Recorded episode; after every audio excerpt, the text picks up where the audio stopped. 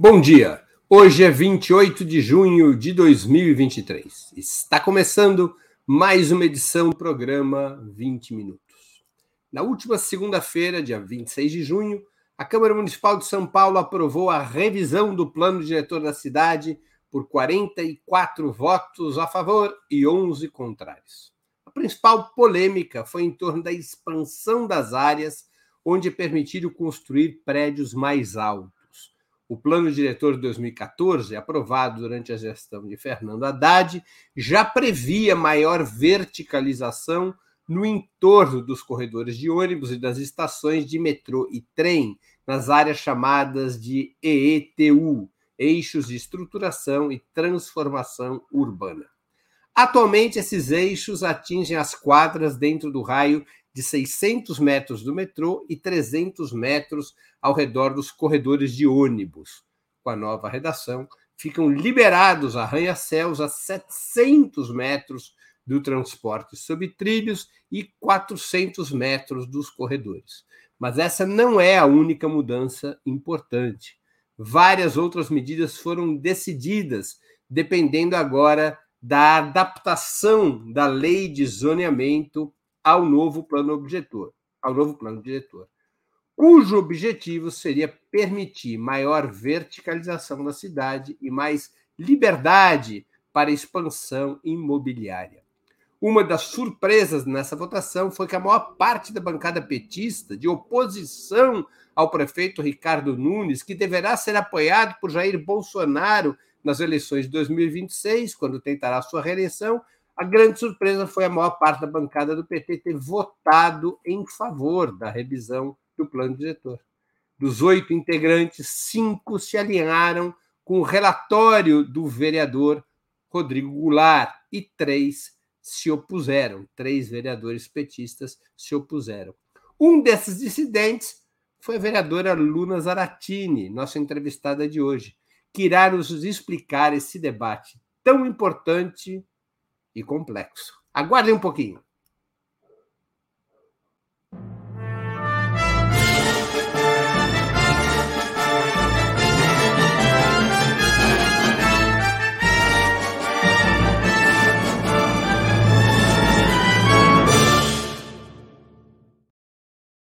Bom dia, Luna. Muito obrigado por aceitar nosso convite. Uma honra ter sua presença no 20 Minutos.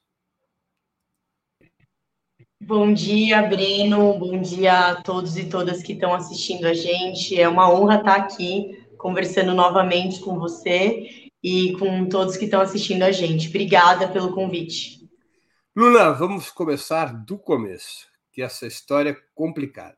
Para que, que serve o plano diretor e por que, que foi votada a sua revisão?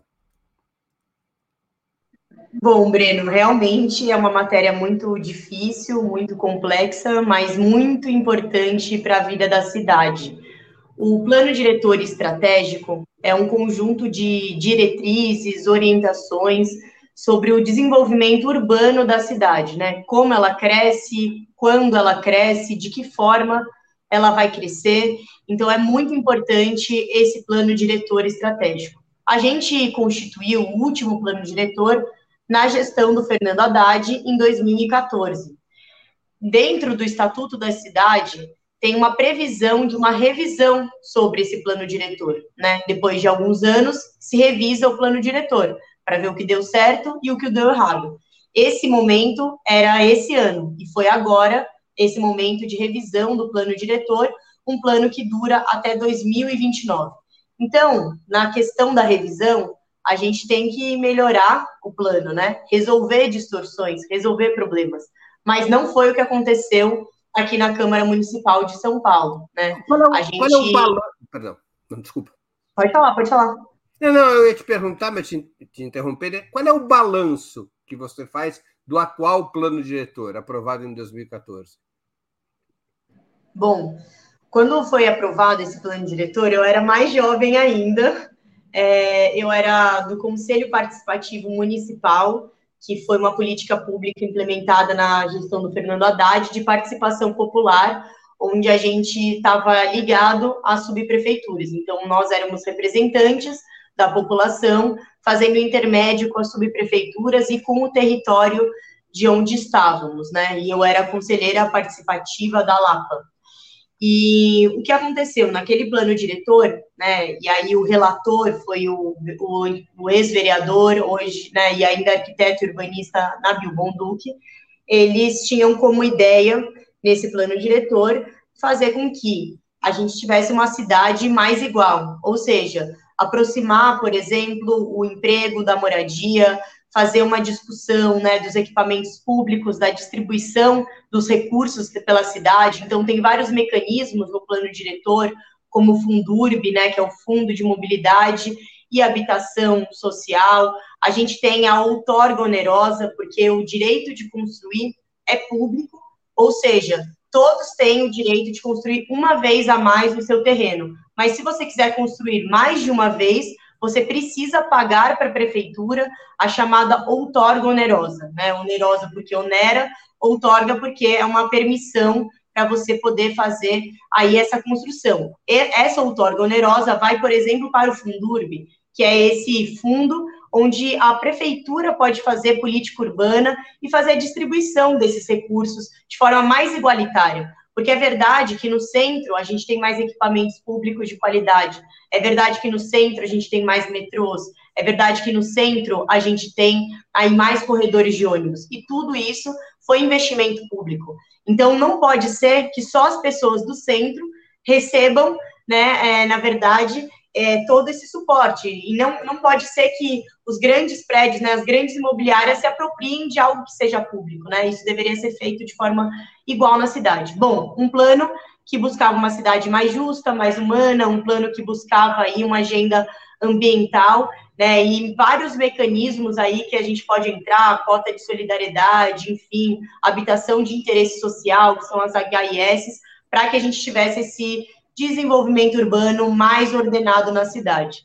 Acontece que a gente ainda tem né, uma cidade de São Paulo, mesmo com a aprovação do plano, ainda muito desigual. Uma cidade onde a gente vê se expandindo ainda como uma mancha é, e as pessoas sendo expulsas do centro e ocupando áreas de risco, por exemplo. Né? A gente que anda nas, nas periferias, que conhece essa realidade, é, tem aí visto né, falta de saneamento básico, então falta de esgoto, falta de água, falta de luz, falta de pavimentação, equipamentos públicos de qualidade. Então, é um plano que ainda não conseguiu, né, no seu completo, é, na sua completa diretriz, impedir que a gente tivesse aí é, um controle maior desses empreendimentos que são feitos pelo mercado imobiliário. Então, a gente tinha chance, Breno, neste momento, do PT, da oposição, de propor algo melhor para a cidade. Então, a melhoria desse plano diretor do Haddad que trouxe é, várias conquistas, mas que, enfim, a gente ainda não viu tudo isso. E aí, o que a gente tem, né, uma prefeitura de São Paulo, de uma gestão do Ricardo Nunes, que é um prefeito que está aliado com o Bolsonaro, com o bolsonarismo. O Bolsonaro já disse que é a melhor opção que a gente tem na cidade de São Paulo é o, o, Ricardo Nunes, aí tem uma foto, eles têm andado à torta e à direita, inclusive foram no último jogo do Palmeiras, o que deu bastante azar, mas que a gente fica feliz, e, e eles têm andado à torta e à direito, né? Então a gente está num cenário onde a gente tem uma prefeitura é, coligada aí com esse projeto político, um governo do estado, né, com o governador Tarcísio de Freitas, que quer privatizar a água, que já falou em menor investimento de educação, que agora mesmo quer nomear né, mais uma parte do Rodoanel aí, com o nome de um torturador, de um general, Erasmo, Erasmo Dias. Então, é um absurdo isso que a gente tem é, na nossa cidade, no nosso estado. Então, vem um plano diretor que não vai melhorar para a população, que ele não está do lado do, do pobre, dos mais pobres, dos favorecidos. Então, vem um plano diretor, um projeto de lei de revisão desse plano diretor do Executivo para nós aqui na Câmara de Vereadores e Vereadoras analisarmos. Então, é isso, esse texto que a gente começou a analisar. Aqui na Câmara foi, foram produzidos substitutivos ao texto, né? E dentre desses substitutivos, né, feitos pelo relator, a gente viu que teve uma pior ainda do plano que veio do Ricardo Nunes. Então, você disse, né, na questão da expansão dos eixos, né, de transformação de, transformação urbana, então que passou de 600 para 1000, né, em estações de metrô e queria passar de 300 para 600, isso ia comprometer, né, fazer uma verticalização sem limites, justamente num lugar onde tem eixos de transporte público, então verticalização sem limites de apartamentos grandes com maiores, com mais garagens, então quanto maior o, o tamanho do apartamento, mais garagens, e apartamentos que não vão ser feitos para pessoas mais pobres, pessoas periféricas, apartamentos de alto luxo, né, que vão aí usar desses, desse equipamento público, né, desse investimento público para pessoas que têm dinheiro, né. Então é isso que é essa verticalização sem limites, comprometendo o que a gente chama de miolos de bairro, né, comprometendo o interior dos bairros. Então, a gente vai ter verticalização mais ainda nos eixos de transporte, sem garantir, por exemplo, para a HIS, né, que é habitação de interesse social na faixa 1, uma faixa de renda menor. É, esse novo substitutivo que veio era tão bizarro que tinha um esvaziamento do Fundo URB, que é esse fundo de mobilidade e habitação, onde ele dizia o seguinte: o, as empreiteiras, né, os empreendedores podem pagar ao invés da outorga onerosa, ao invés desse, dessa contrapartida pelo direito de construir, podem pagar com 10% de desconto em obras, obras que a gente não sabia onde ia ser, como ia ser e quando ia ser. Também tinha uma nova criação da zona de concessão, né, que aí em torno de Aimbi, Paquembu, mercados, é, e nos quais o concessionário definia o como ia usar e ocupar o lugar, né? Então, já espaços privatizados e o entorno viraria zona de concessão, que é sem regramento nenhum. A gente também viu né, é, que quem ia fiscalizar a construção de HIS, né, de habitação de interesse social, era o mercado imobiliário, né, e não mais a prefeitura. Enfim, uma série de questões que vieram muito ruins. O que, que a bancada do PT, a oposição, né, o que os movimentos sociais fizeram? A gente fez atos, a gente participou de audiências públicas, a gente questionou né, esse substitutivo e no que pese dizer, Breno, que a gente teve um processo de participação popular muito atropelado. As audiências públicas aconteciam em horários é, de, de meio-dia, 17 horas no centro, onde as pessoas não poderiam participar, na Câmara Municipal, não tiveram audiências espalhadas pelas periferias, então a gente teve uma pouca participação. Mas os movimentos sociais, a bancada, todos nós lutamos para a gente conseguir que tivessem né, recuo nesses retrocessos. E num segundo é substitutivo... oposição ao prefeito Ricardo Nunes? A bancada do PT, com oito vereadores, a bancada do PSOL, que tem... Seis, seis, vereadores. seis vereadores. Essa é a oposição, essas duas bancadas. A gente teve também o voto do Eliseu Gabriel, que é do PSB, e também da Cris Monteiro, que é do Novo. Né? Então, é um... Mas a oposição permanente na Câmara são é, quantos Isso. vereadores? 15 vereadores. É, somos 14, né? 14, 14 vereadores. 14 é. em quantos vereadores? Que a gente está 55. Gente que é fora de São Paulo. 14 em 55. Isso, é. é Por exemplo, para barrar esse projeto, né, é, quer dizer, para aprovar esse projeto, era maioria qualificada, né? Então, tinha que ter 37 votos. Mas se a gente tivesse 19 votos, a gente conseguiria barrar. O PT votou dividido nessa primeira é, votação do substitutivo, né? Antes do, do, antes do primeiro substitutivo, o PT votou dividido, 4 a 4 depois é, veio esse novo substitutivo com essas atrocidades, e aí, a partir desse nosso trabalho, houve recurso né, por parte do relator, por parte da casa, e um novo substitutivo foi feito. E nesse novo substitutivo, Breno, outras coisas foram colocadas, né? A gente viu a participação, por exemplo, é, do Fernando Haddad, do Nabil, dizendo para diminuir né, os raios para não comprometer tantos miolos de bairro, né? Mas aí o que, que veio nesse último substitutivo? Uma pegadinha, porque ele fala das quadras alcançadas, né? Ele, ele, ele, fala, ele não fala das quadras integrais. Então, essa essa determinação dos 700 pode virar 800, pode virar 1000, porque é só o raio tocar numa quadra que ela é contaminada. Deu para entender? Então, assim, a vai avançando. Não, não consegui entender. O raio, né, olha como que é.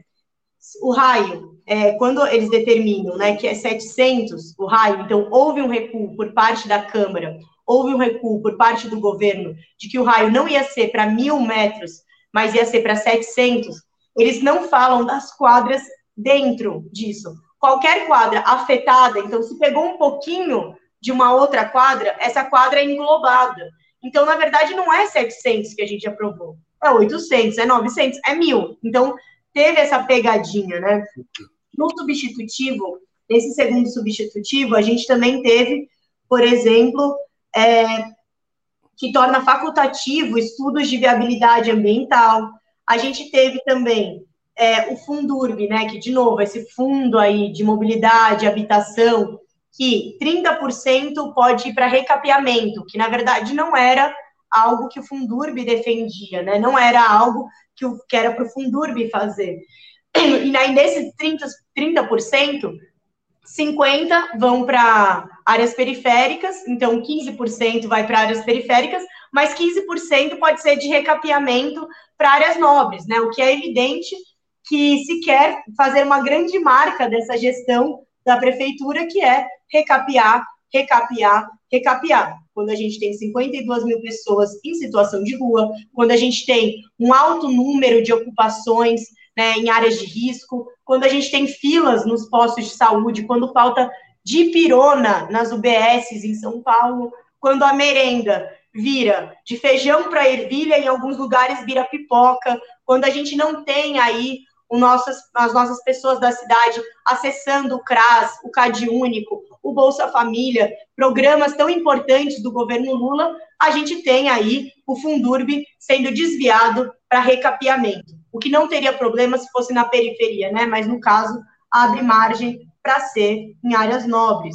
E tem algumas coisas que caíram desse novo substitutivo. Por exemplo, isenção de ISS para estádios.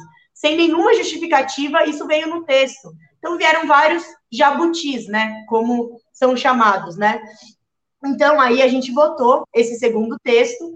Na minha opinião, e na opinião também de alguns companheiros da bancada do PT, nós acreditamos que esse texto, mesmo com os recuos, não foi suficiente para a gente votar sim. Não foi suficiente porque a gente quer avanços para a nossa cidade, né? E com essa prefeitura, com esse governo do estado, a gente tem tido muito mais retrocessos para a nossa população.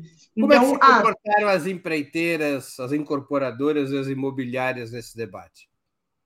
Bom, o que, que deveria ser, né? A participação de todos deve ser garantida, mas quem teve a grande garantia foi o Secov, né? Que é esse conjunto aí de empreendedores e tudo mais que mandaram várias emendas ao texto e que foram acolhidas, né?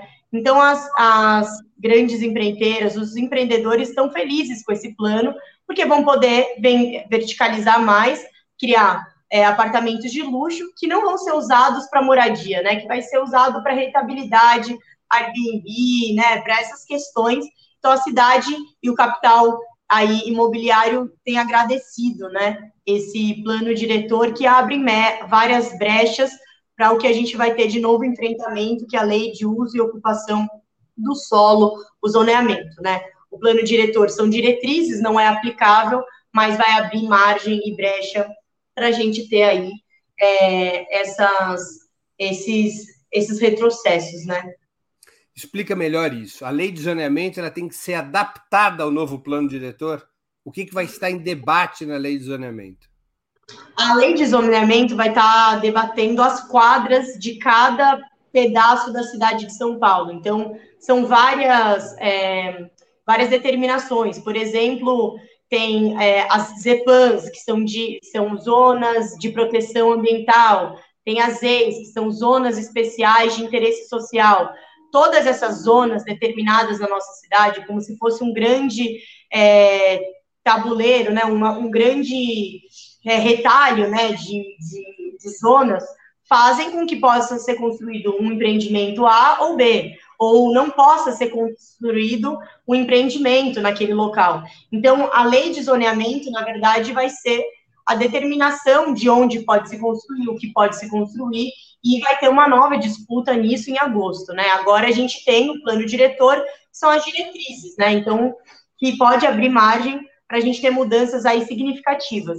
Uma coisa que eu queria falar desse substitutivo que a gente aprovou e que eu acho muito sério, Breno, é que existem os conselhos gestores das EIs, né, que é essas zonas de especiais de interesse social. Os conselhos gestores, eles são de participação paritária, então tem participação né, popular nesses da, da população e vai tornar facultativo agora, né? Então, por exemplo, isso pode abrir margem para maiores remoções de áreas já ocupadas.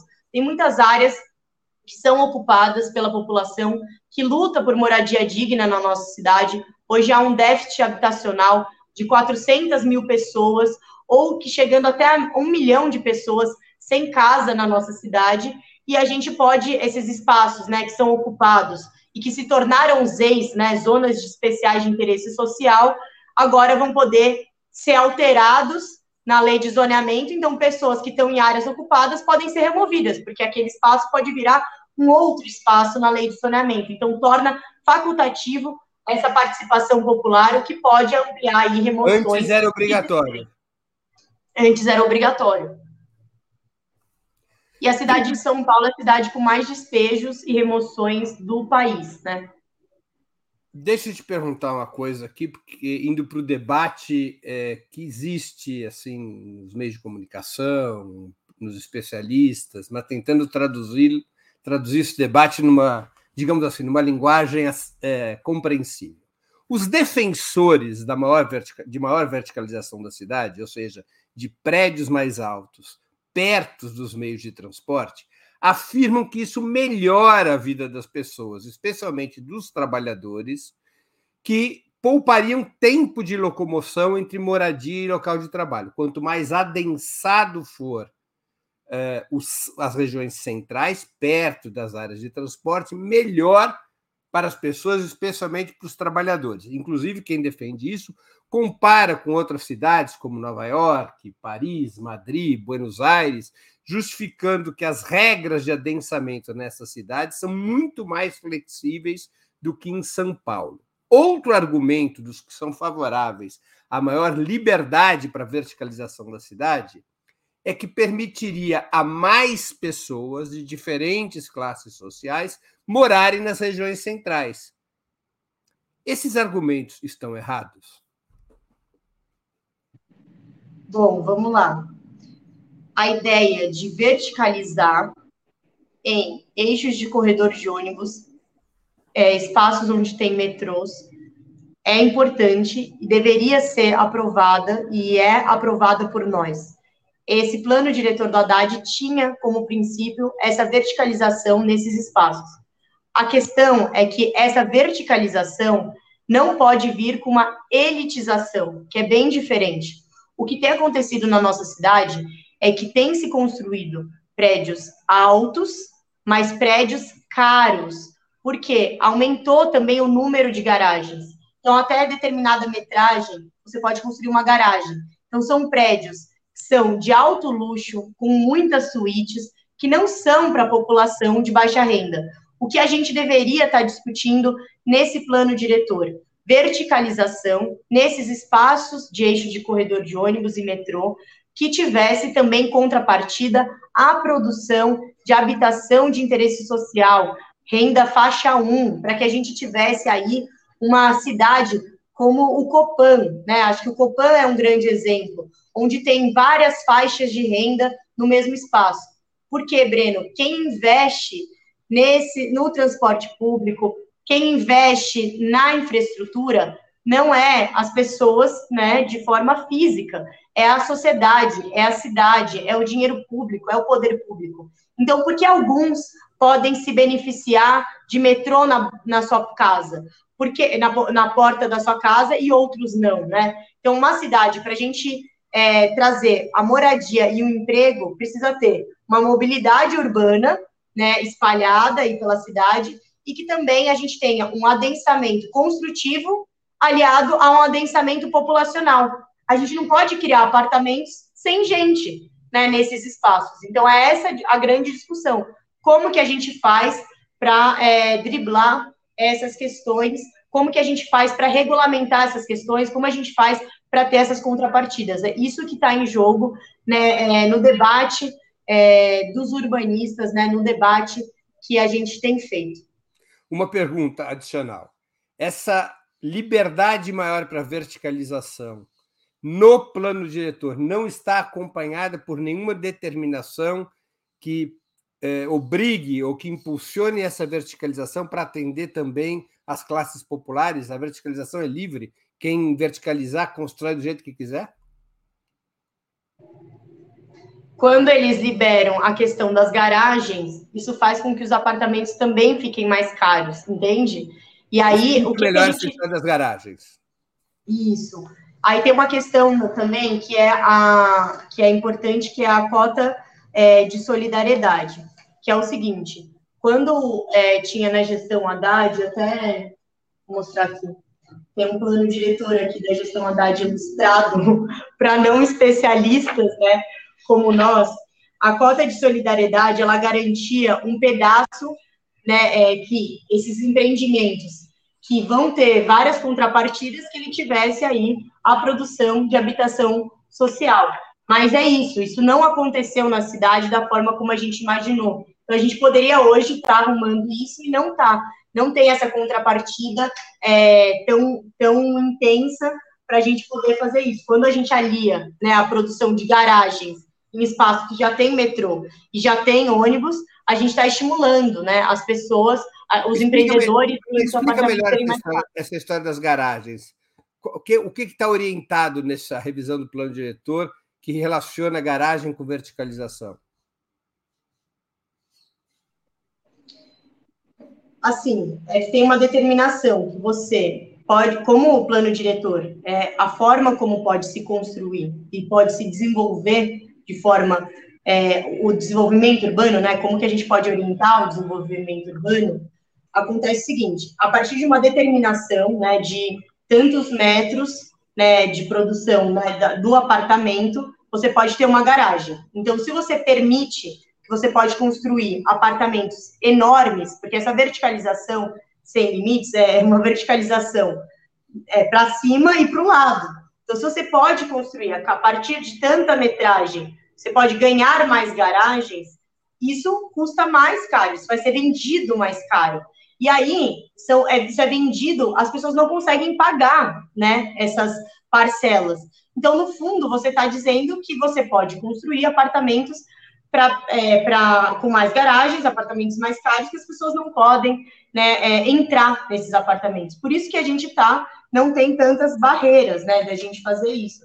A gente precisaria socializar né, os ganhos da cidade. A gente, a gente precisaria, de fato, é, aí ter uma cidade onde a infraestrutura fosse usada por todos e que a infraestrutura chegasse em todos os lugares, né?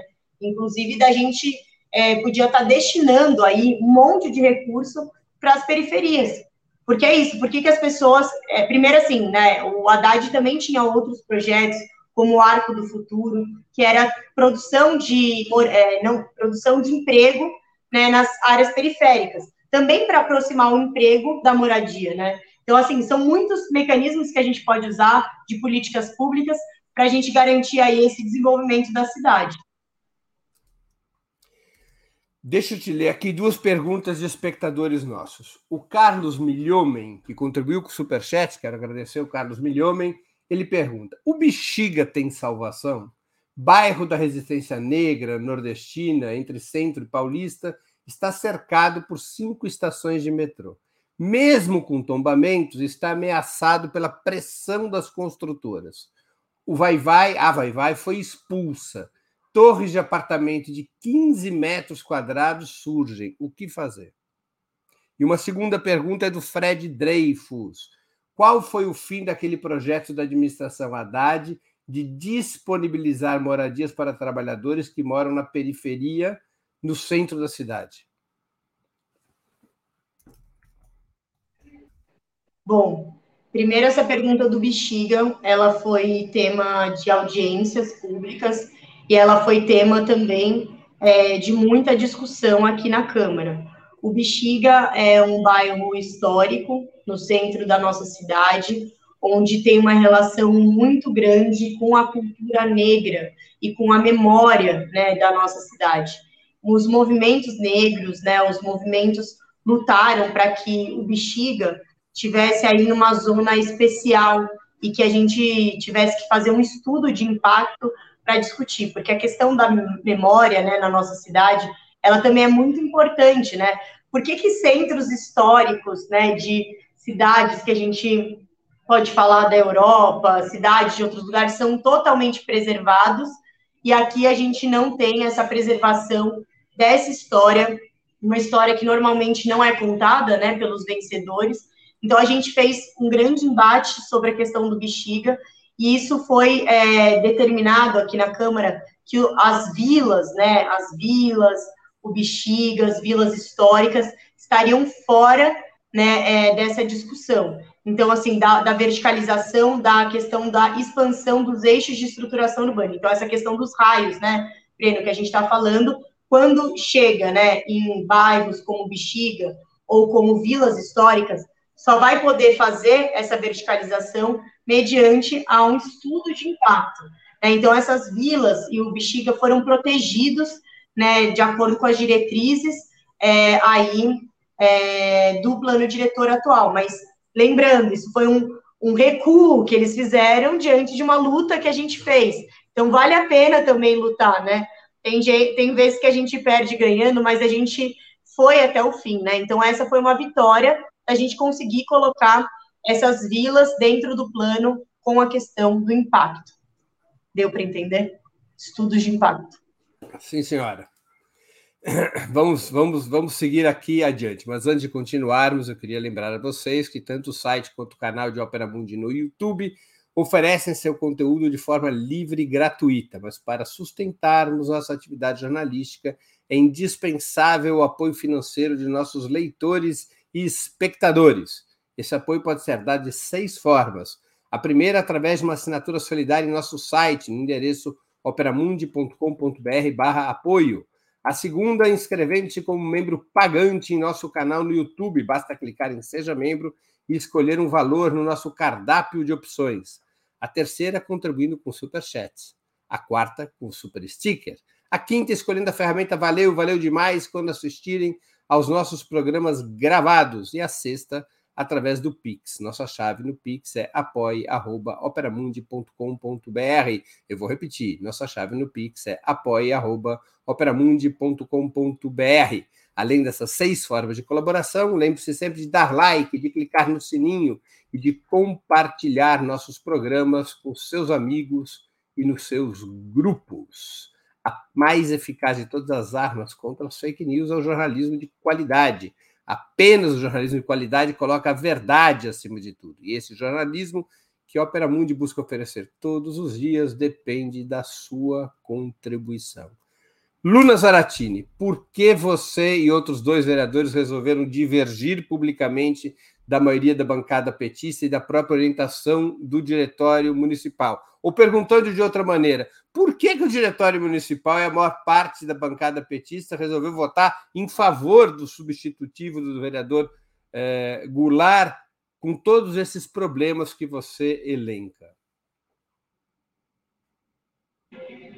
Bom, Breno, é, primeiro eu acho que é preciso dizer que nós, né, do PT, na executiva municipal, eu faço parte da executiva municipal do Partido dos Trabalhadores, como também eu faço parte, eu sou membro do Diretório Nacional do PT. Então, eu tenho muita participação na construção do Partido dos Trabalhadores, e na executiva municipal a gente fez um debate é, amplo, um debate preocupado, um debate é, do mais, é, enfim, da, da maior atenção, porque é um tema da nossa cidade e é preciso que o partido se posicione sobre temas importantes. Inclusive, nós estivemos presentes nessas reuniões. E o que a gente entendeu é que esse novo substitutivo né, é, também apresentava problemas, mas que a gente tinha tido avanços nesses recuos que o governo, é, que o relator tinha feito.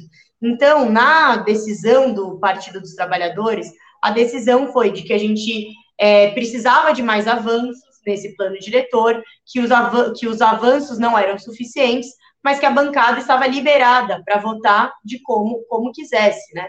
Então, essa foi a decisão do PT, né? Mas o que aconteceu foi que a gente divergiu na, bancada é, dos vereadores do PT. Eu tenho maior respeito por qualquer uma das posições.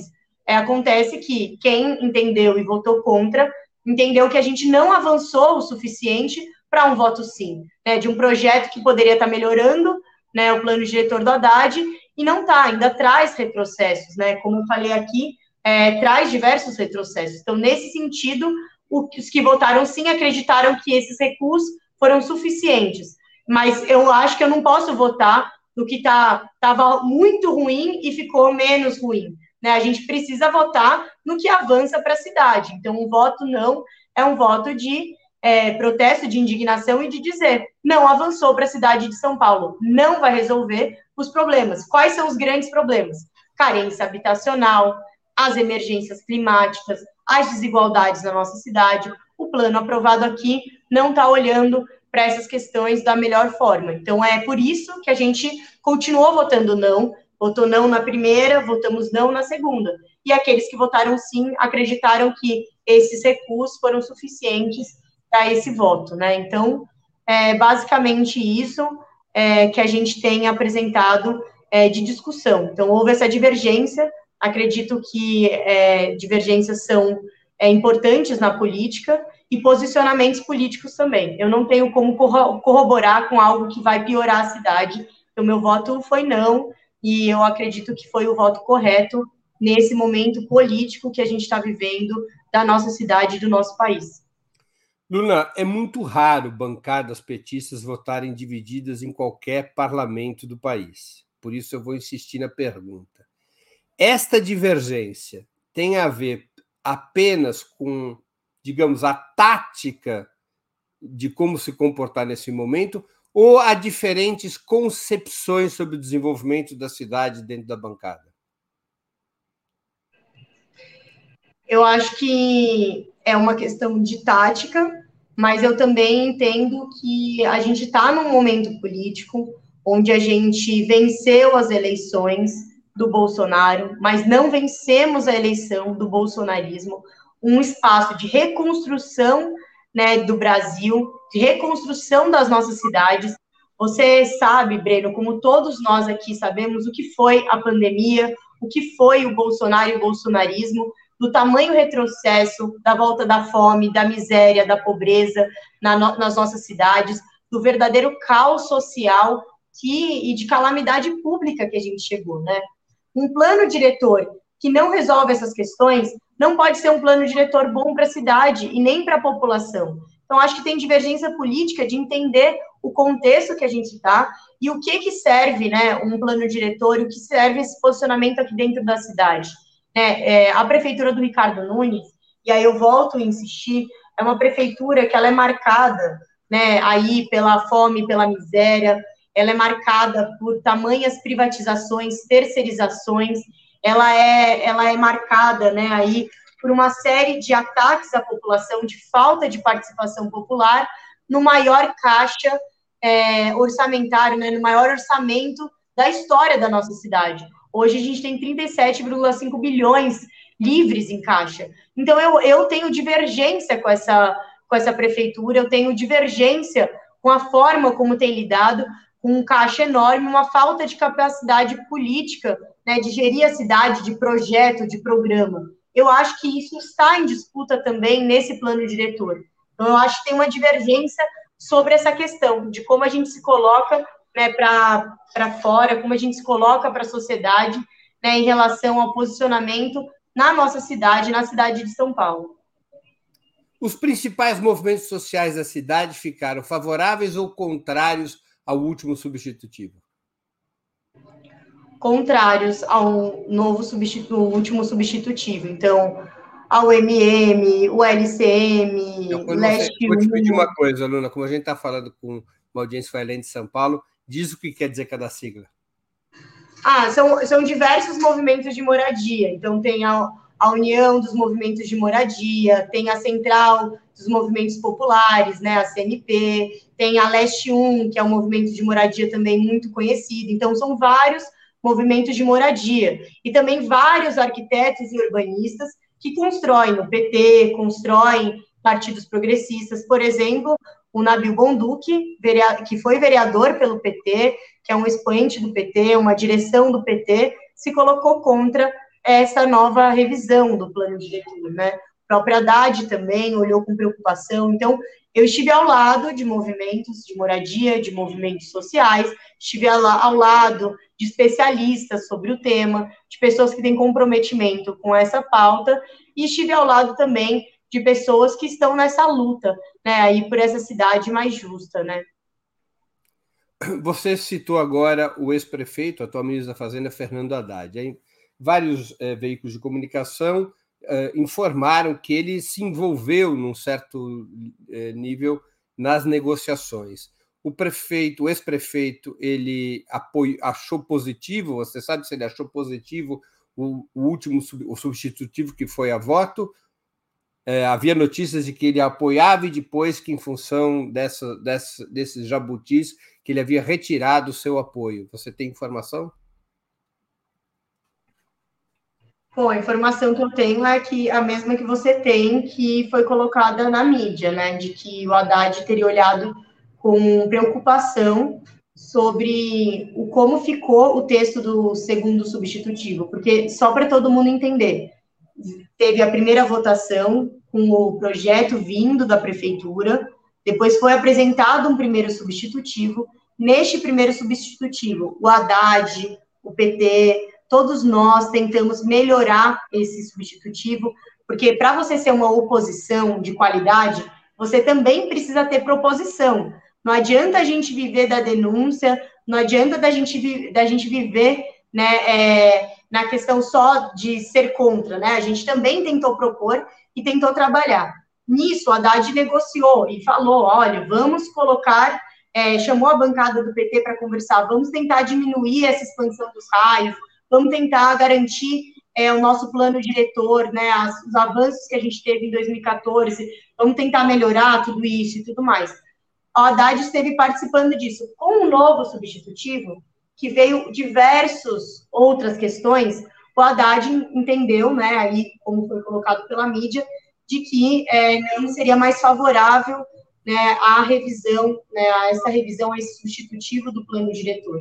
Né? Então, assim, outra coisa que eu não falei, é, colocaram, por exemplo, isenção né, é, para os templos na questão da contrapartida da habitação social. Então, a questão da isenção né, do ISS nos estádios, que quase passou, Breno, imagina, assim, do nada vem um texto que não tem nenhum estudo, nenhuma, nenhum impacto, e os estádios é, iam ser, de alguma forma, iam, iam, ter aí essa retirada do ISS sem nenhuma explicação. E a gente conseguiu barrar isso também nesse segundo substitutivo.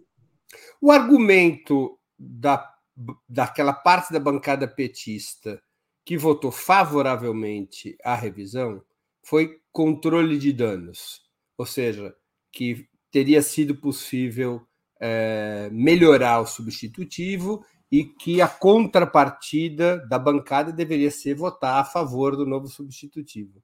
É, é real isso ou poderia ter mantido esses avanços é, e mesmo assim votado contra por não terem sido suficientes? Ou seja, esses avanços dependeram desse compromisso de que a bancada do PT votaria a favor? Breno, ó, faz três meses que eu estou aqui na Câmara Municipal de São Paulo. Eu sou a vereadora mais jovem né, da, da Câmara inteira e a única mulher do PT. Das lutas políticas que eu vim, né, eu sou filiada há quase 13 anos no Partido dos Trabalhadores, eu entendo que um partido político deve ter posicionamento político sobre as questões, deve fazer e organizar as lutas. Então, um PT, o PT, o partido, um partido político, deve se posicionar sobre essas questões, orientar as lutas políticas para a gente conseguir avanços, para a gente barrar retrocessos. O Partido dos Trabalhadores tem uma história muito grande no Brasil, né, uma história que se confunde com a história da democracia, da luta por direitos, das garantias sociais, da construção aí com a população mais pobre, mais vulnerável, para a gente aí ter essas transformações sociais. E aqui em São Paulo não é diferente. A gente teve três gestões petistas, né, com a Luiz Erundina, com a Marta Suplicy, com o Fernando Haddad, que trouxeram marcas históricas para a nossa cidade. Então, marcas como os CELS, né, que são centros educacionais unificados, é, escolas nas periferias, que são ambientes de cultura, de esporte. Né? Se você olha o mapa de São Paulo, se você for ver uma piscina na periferia, é um céu que está instalado lá, que tem teatro, que tem balé, que tem aula de música. São vários espaços assim nas periferias construídos pelas gestões petistas, passe livre estudantil, né, rede hora certa, uma série de coisas, né?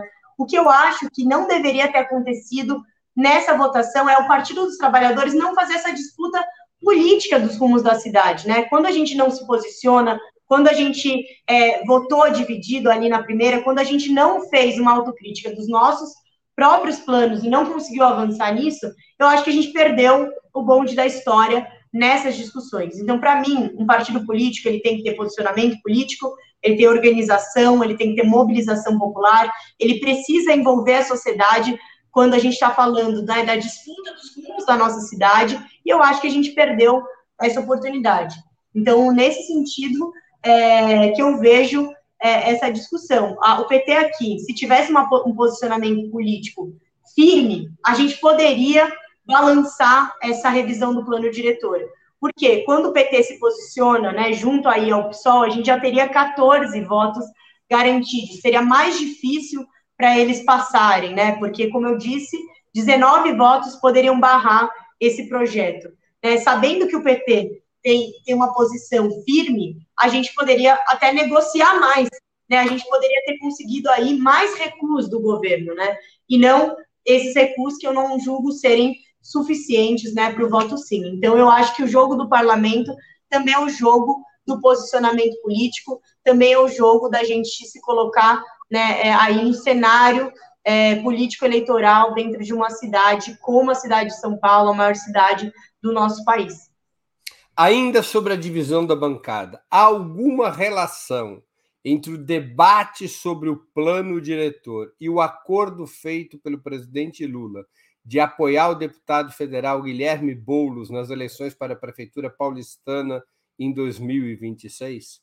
Uma das razões da divisão da bancada poderia ser o debate sobre manter ou não esse acordo de apoio ao Guilherme Boulos do PSOL?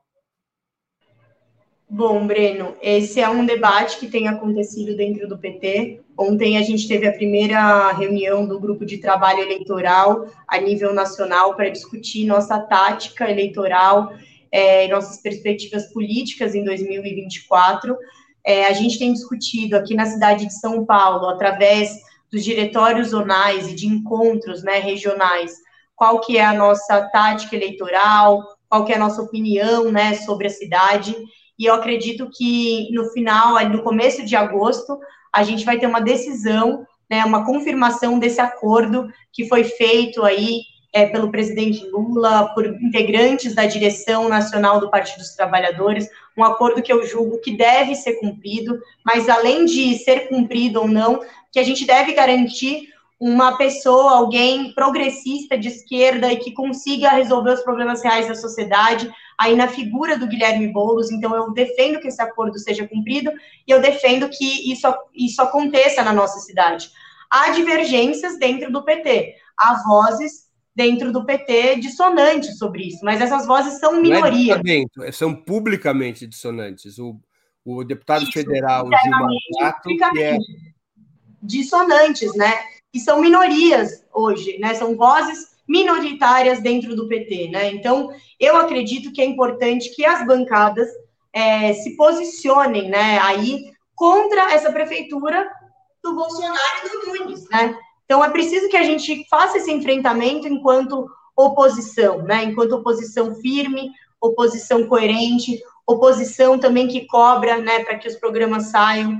Então, eu acho que essa, essa votação do plano diretor também estava dentro, é, também deveria estar dentro dessa discussão de ser oposição a esse governo do Ricardo Nunes.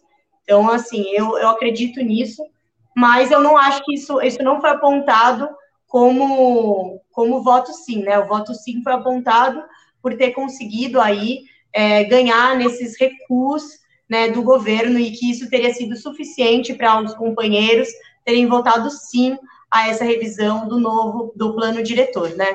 Essa revisão que foi aprovada. Eu acredito que a gente tem que se posicionar e essas, esses recursos não foram suficientes.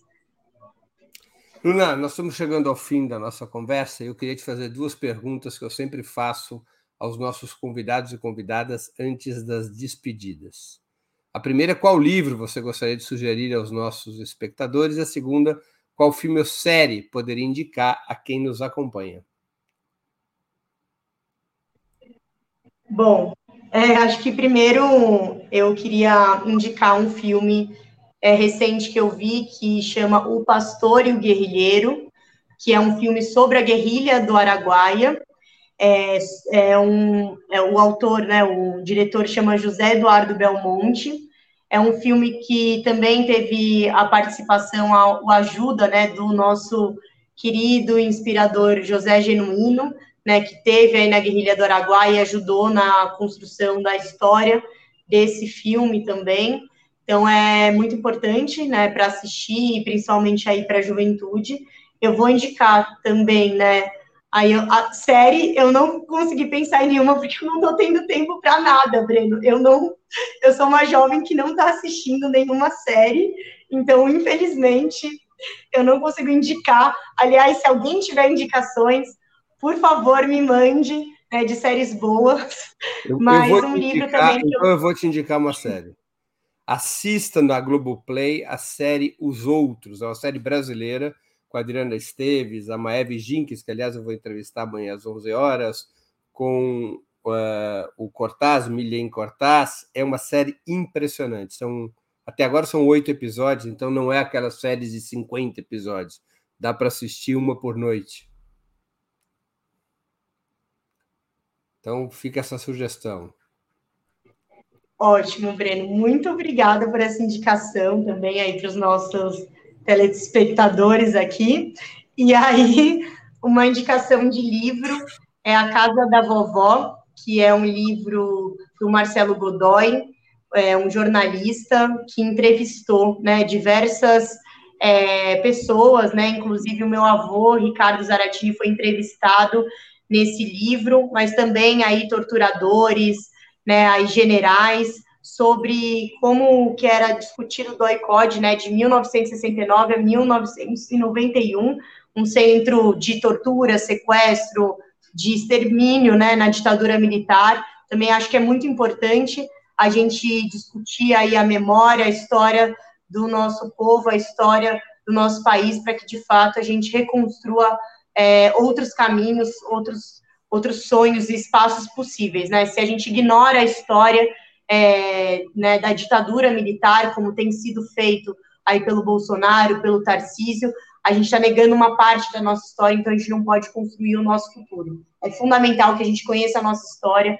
para a gente construir aí o nosso futuro que a gente quer. Então, essa, esse livro eu estou lendo, né, A Casa da Vovó, é muito importante e deixar aí um abraço ao Marcelo Godoy. A Casa da Vovó, do Marcelo Godoy, publicado pela editora Alameda, já está na sua segunda edição. Luna, eu queria agradecer muito pelo seu tempo. Eu sei que seu tempo é corrido como vereador em São Paulo. Aliás, você será candidata à reeleição no ano que vem? Acredito que sim, né?